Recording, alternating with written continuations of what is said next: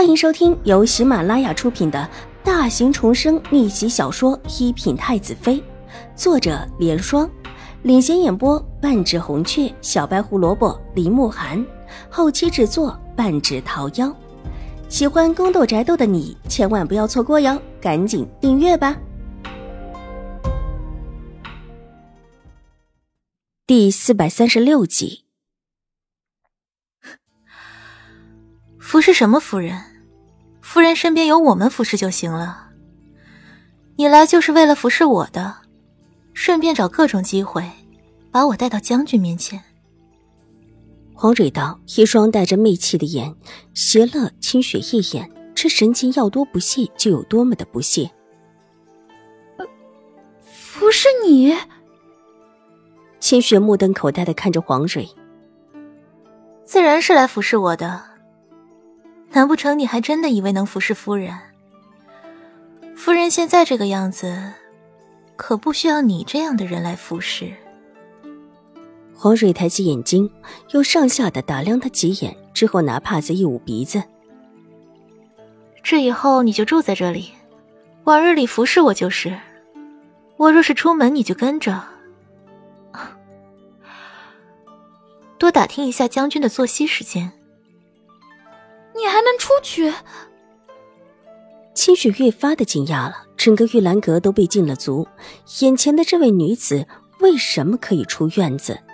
永康伯父送来的两个服侍狄氏的丫鬟的事情，她并不知情。我为什么不能出去？过两天永康伯府就有一批药材过来，我还要出去去清点一下，之后还得跟将军禀报。我可是永康伯的太夫人派过来的。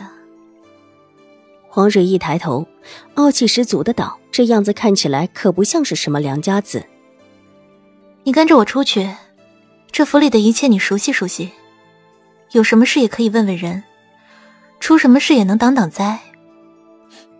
放心，事成之后，好处一定不会少。即便是夫人给的少了。我也不会亏待你，定会好好的赏你的。黄蕊虽然不屑清雪，但神色之间却是缓和了下来，冷声提点他。在他看来，自己的这个条件是极其的优渥，得宠那是肯定的。只要让他多见秦怀勇几面，把这位宁远将军勾过来，应当不会花费多少手段。他能被永康伯府太夫人选中，送到宁远将军府来。也是因为他着实出色，以自己的手段想让一个男人倾心并不太难。他学的可不就是美人之术？是。清雪低下头，这样子看起来恭顺了许多，只是暗中撇了撇嘴。眼前这个女子，自己能出去就不错了，还想让自己跟在她后面伺候着出去，跟做梦似的。自己是大丫鬟。明面上就绝对不会伺候眼前的女子，不过眼下他却不会直言相告，只待他自己吃了苦头就会明白。以为清雪已经被自己收拢了心，黄蕊伸手一指那张小床：“那里就你睡着吧，以后我有什么需要你就给我去拿，要把我当主子一样侍候。这以后有你的好。”是。清雪。没有半点违逆的意思，温和的答道，脸色也没有半点为难，这让黄水越发的满意起来。站起身，走到窗前的妆台前，随手拿了一只簪子过来，递到清雪的手中。给，这只先赏你了。这以后如果听话，这样的东西不会少你的。初次见面就赏一只金簪子，这出手不可谓不大方。很自以为是的恩威并施，这做法清雪有点眼熟，她之前也是被这么训练过的。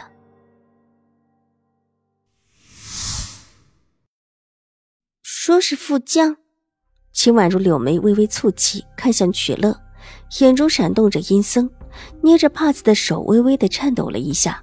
这还是他第一次听到自己亲生父亲的消息，如何不激动？是二小姐。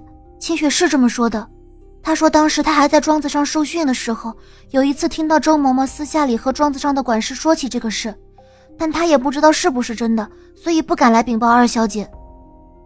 曲乐禀报道，把之前清雪走的时候的话说了一遍。哪里的夫家？秦婉如深深吸了一口气，压下心头翻滚的激动，问道：“这个清雪说她也不知道，甚至他都不敢说他听到的话肯定是真的。”曲乐摇了摇头，屋子里沉默下来。秦婉如深深的吸了一口气，身子往后一倒，闭目靠在了椅背上。自己的父亲居然是位副将。居然就是那一次平叛乱中的副将，可她一位闺中女子看不到兵部的案卷，否则就可以直接去看看这位副将姓什么叫什么。知道了，下去吧。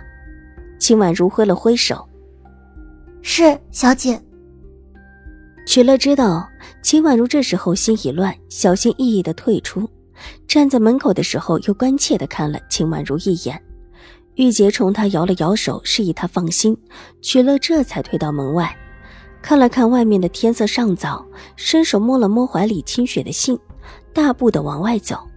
他有替清雪送家书的任务。小姐，见秦婉如一直没说话，玉洁一副欲言又止的样子。玉洁，你知道自己的父母在哪吗？秦婉如没有睁眼。只低婉道，声音不高，但却叫人觉得无比的沉重。小姐，奴婢的生母生父早逝，是个孤儿。玉洁的眼眶红了起来。如果不是明秋师太收养，她怕是早早的就死在了山里。对于明秋师太，她不只是一般的师徒情分，更有一种慕如之意。玉洁是孤儿吗？秦婉如笑容苦涩。自己何尝又不是，甚至比玉洁还不如，连自己的亲生父母是谁都不知道。